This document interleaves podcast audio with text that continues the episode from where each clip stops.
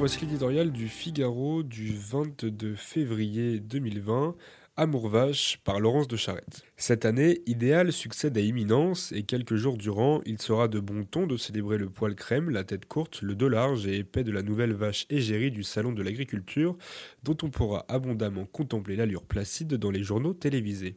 Les hommes politiques, se presseront porte de Versailles où ils tenteront de soigner leur popularité à coups de selfies près des mangeoires et l'on conduira les enfants des villes à travers les stands avec la solennité que requiert un rite de passage.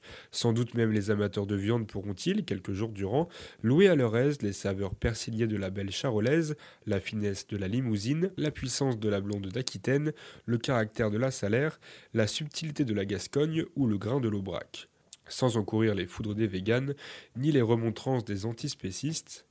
Oui, pendant quelques jours cette semaine, les Français vibreront d'un amour sincère et filial envers les agriculteurs et les éleveurs qui les nourrissent. Ils parleront terroir, l'évocation des campagnes les prendra aux tripes.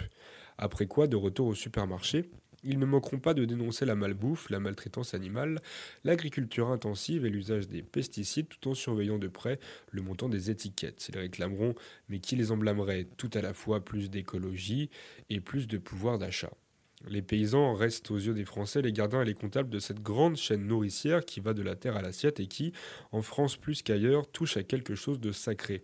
Pauvre gardien en réalité, victime expiatoire de nos injonctions contradictoires, prisonnier d'un système chaotique où les prix n'entretiennent qu'un lointain rapport avec les coûts de production, et aujourd'hui même fragilisé par la remise en cause du budget de la PAC ou les menaces de Trump sur la filière viticole.